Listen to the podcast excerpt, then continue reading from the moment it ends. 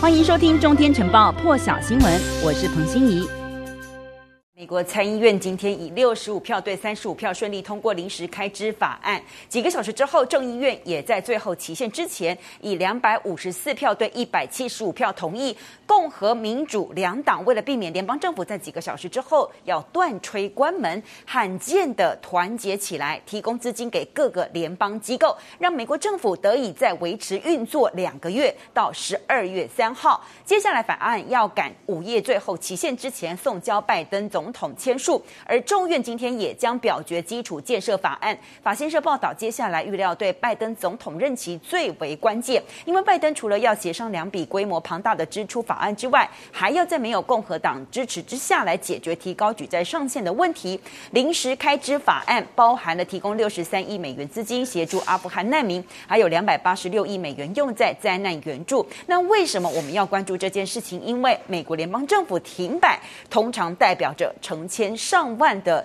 政府员工得暂时回家放无薪假，而各项联邦服务以及办公大楼也会关门。那么美国政府呢，其实是从来没有在这个疫情大流行这类国家紧急情况的时候停摆过，但是。美国国会预算处估计，二零一八年到二零一九年的局部停摆，当时造成大约一百一十亿美元的经济损失。美国政府关门威胁一旦解除，那么民主党领导层将会把焦点放在提高举债上限，以及通过拜登总统的基础建设法案和支出法案上面。那么价值呢是分别达到一点二兆美元以及三点五兆美元。来看到的是日本新闻网的最新消息，日本执政党自民党在昨天党主席选举结果出炉之后，选出前政调会长岸田文雄当选新党魁。那么由于自民党在参众两院拥有多数席次，岸田将在十月四号登场的临时国会被指名出任日本第一百任新首相，六十四岁的岸田正在安排党内以及内阁的新人事，打算安排副首相兼财务大臣麻生太郎担任自民党的副党主席。麻生在前首相安倍晋三二零一二年底重新执政以后，担任副首相以及兼财务大臣，到现在将近九年。日本产经新闻报道。岸田当选自民党党主席之后，虽然强调将打造全党团结。但是进行党内以及未来政府新人事布局的时候，还是会对在选举当中支持自己的人论功行赏，而敌对阵营的国会议员吃冷饭的情况似乎也比较多。自民党内最大派系这个细田派已经有将被重用的国会议员，党主席的选举当中协助岸田来到优势的这个旧竹下派呢，现任外务大臣茂木敏充也有可能续任。而在选举当中进入第二轮投票的时候，岸田文雄和河野太郎对决。那么岸田和第一轮得票在第三名的候选人高市早苗进行联盟，高市阵营呢也因此对岸田的当选呢做出了贡献，就是在协助他的部分。因此现在岸田安排党务一级主管人士的时候，是被称为党四役的党内四个重要职务，包含了干事长、总务会长、还有政调会长以及选举对策委员长，还有多名干部人选。现在据说大致定案了，今天今天将会正式来决定。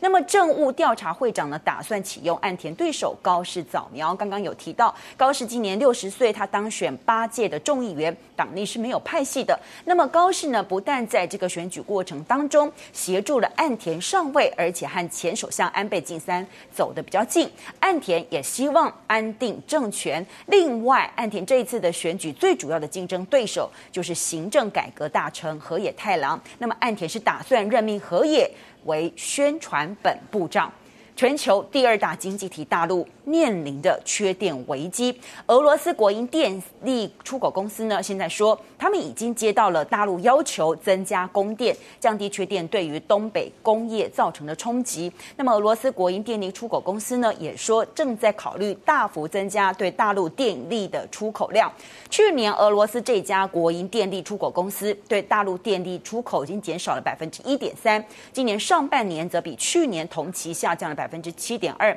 而大陆和俄罗斯之间的输电线路，每一年最多是可以提供高达七十亿千瓦时的电力。不过，俄罗斯能源部声称，现在是还没有收到大陆要增加煤炭出口的要求。而大陆吉林省长呢，在前两天的时候，其实就已经针对于东北缺电限电的部分，宣布要加紧来向外国采购煤炭。但是现在有多家国际媒体呢，都有这样子的观察报道，比方说像 BBC 以及财经媒体的市场观察 Market Watch，现说现在各大的煤炭主要来源其实都有不同的问题，恐怕没有这么容易可以缓解大陆缺电的燃眉之急。BBC 就报道，因为俄罗斯。以及将注意力集中在欧洲客户身上，而印尼煤炭产量呢，现在呢是因为遭到先前的豪雨的打击，就连最靠近的蒙古也面临他们公路运输能力短缺的问题。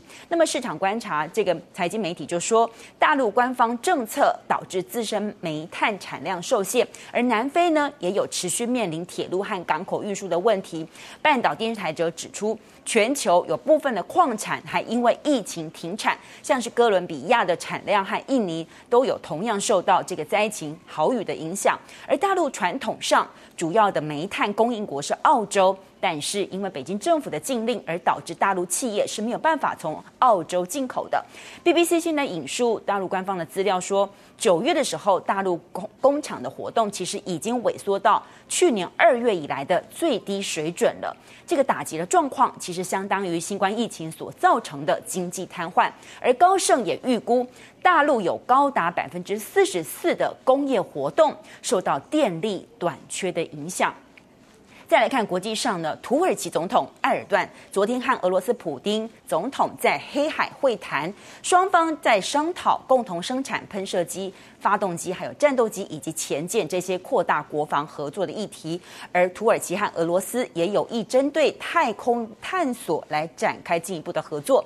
土耳其因为对俄罗斯采购 S 四百防空飞弹系统，遭到美国排除参与 F 三五逆中战斗机开发计划，同时被寄出制裁。但是埃尔段根本不理美国，继续采购 S 四百系统，强调没有国家是可以干涉他们的。另外，土耳其和俄罗斯在叙利亚、利利比亚还有外高加索以及巴尔干地区呢，都支持敌对阵营，尤其是在叙利亚西北部的伊德利布省。当地是反对势力超过十年叙利亚内战当中的最后据点，而土耳其和俄罗斯呢，在去年三月就达成了停火协议，使得伊德利布呢成为缓冲区。那么土耳其也因此接纳了四百万名叙利亚的难民。如果伊德利布的内战升温的话，那势不势必会让更多的难民涌向土耳其的边境，那么就会增加埃尔段政府在备战。